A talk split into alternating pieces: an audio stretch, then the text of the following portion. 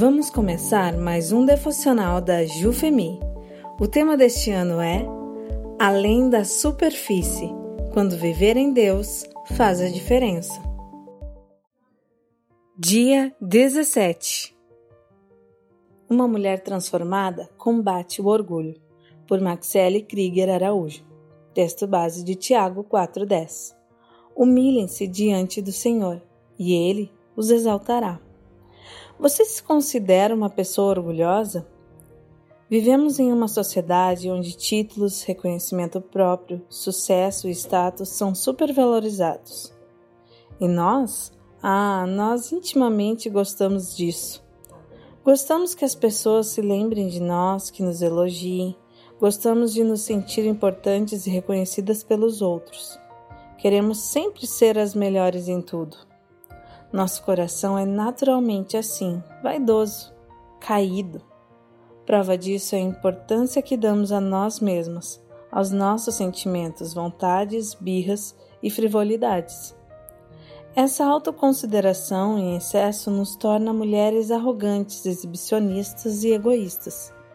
A Bíblia é muito clara e condena essas práticas, como nos exemplos de Provérbios 8,13, Provérbios 16, 5, Mateus 23, 12, Filipenses 2, 3, 1 Pedro 5, 5 e Isaías 23, 9. Hoje, quero relembrar-te o texto de Tiago 4, 7 a 10 para refletirmos juntas. Esse versículo contém dez ordens e cada uma delas usa um tempo verbal no grego que existe ação imediata para desarraigar a atitude pecaminosa do orgulho podemos chamar de os Dez Mandamentos contra o Orgulho.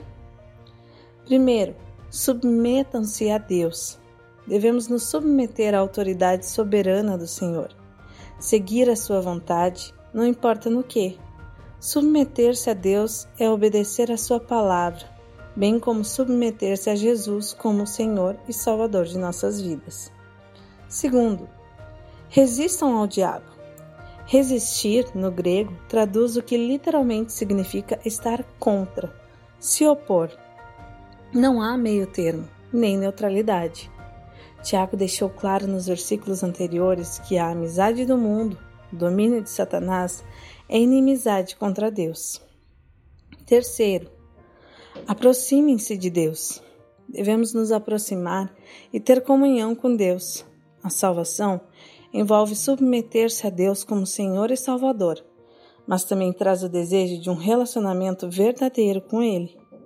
No Antigo Testamento, os sacerdotes tinham como uma das principais funções aproximar-se do Senhor e consagrar-se, como contém Êxodo 19, 22 e Levítico 10, 3. Após a vinda de Jesus, por meio da cruz, todas nós temos livre acesso ao Pai. Podemos e devemos nos aproximar de Deus. Davi nos assegura que o Senhor está perto de todos os que o invocam, de todos os que o invocam em verdade. Salmos 145, 18. Quarto, limpem as mãos. A origem desta ideia está no Antigo Testamento. Era uma prescrição cerimonial judaica onde os sacerdotes, antes de aproximarem de Deus no tabernáculo, tinham que lavar as mãos e pés na bacia de bronze em sinal de purificação espiritual. Êxodo 30, 18 a 21 e Levítico 16, 4. No Salmo 24, 4, vemos também a figura de mãos limpas e coração puro. Portanto, limpar as mãos é um comando para apresentar-se diante de Deus limpas de coração. Precisamos nos arrepender diariamente de nossas práticas orgulhosas. Quinto, purifiquem o coração. Purificar o coração corresponde a limpar as mãos. A Bíblia nos fala inúmeras vezes para cuidarmos do nosso coração, pois ele é a fonte de nossas emoções e é ali onde concebemos o pecado. Sexto, entristeçam-se. Essas três próximas ações são uma série de verbos simples, sem modificadores Entristeçam-se traz a ideia de ser quebrado e de sentir-se miserável por causa do pecado. É exatamente o sentimento expresso pelo coletor de impostos que dizia: Deus, tem misericórdia de mim, que sou pecador. Lucas 18:13. A miséria sobre a qual Tiago está falando aqui não tem nada a ver com estar triste com circunstâncias ruins da vida e com sentimento de autocomiseração. A Bíblia nos ordena a sermos sempre agradecidos. 1 Tessalonicenses 5,18. Essa miséria tem a ver com o quebrantamento sobre o próprio pecado. Sétimo, lamentem-se. Junto com tornar-se miserável, o pecado contrito precisa lamentar sobre seu pecado. A ideia é que a profunda tristeza e remorso leva a um completo desespero que provoca lamento pelo pecado. Assim como alguém chora a morte de um membro da família ou amigo próximo, precisamos lamentar pelos nossos pecados, pelo orgulho do nosso coração. Oitavo, chorem. O choro é a manifestação externa de entristecer-se. Foi o que Pedro fez depois de perceber que, assim como seu Senhor previu, ele o negou. Marcos 14, 72. Nono, troquem o riso por lamento e alegria por tristeza. Essa ação expressa a mesma verdade em duas formas diferentes, mas paralelas.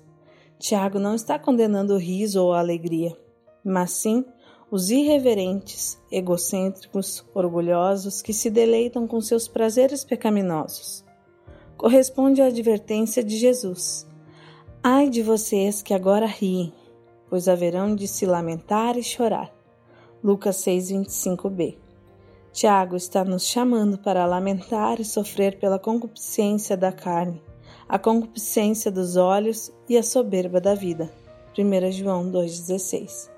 E o décimo, humilhe-se diante do Senhor. A humildade é, na verdade, o ponto de partida e um resumo da salvação. A primeira bem-aventurança é: Bem-aventurados os pobres em espírito, os humildes, porque deles é o reino dos céus. Mateus 5:3. Deus sempre honrou os espiritualmente humildes, como conta em Tiago 4:6, 2 Crônicas 7:14, Salmos 10:17 e Isaías 57:15. Jesus é o nosso maior exemplo de humildade, pois mesmo sendo Deus, assumiu a forma de servo. Filipenses 2, 6 a 8. Para combatermos o orgulho é necessário olhar para a cruz. Ao vermos a cruz, não existe outra reação senão a de rendição e arrependimento, por não sermos o que deveríamos ser. John MacArthur diz o seguinte: A cruz esmaga completamente o orgulho humano. Do mesmo modo, John Stott afirma: Toda vez que olhamos para a cruz, Cristo parece dizer-nos: Estou aqui por causa de você. É o seu pecado que estou levando, a sua maldição que estou sofrendo, seu débito que estou pagando, sua morte que estou morrendo. Nada na história ou no universo nos torna tão conscientes de nossa pequenez como a cruz. Todos somos grandes aos nossos próprios olhos, especialmente no que diz respeito à própria justiça, até que visitamos um lugar chamado Calvário. É lá, aos pés da cruz, que murchamos de volta ao nosso tamanho real. Quanto mais próximas do Senhor nós estivermos, mais claramente veremos o que nós somos, dependentes e necessitadas da Sua graça. Nada além disso. Que Deus tenha misericórdia de nós e nos ajude a combater o orgulho por meio da Sua palavra.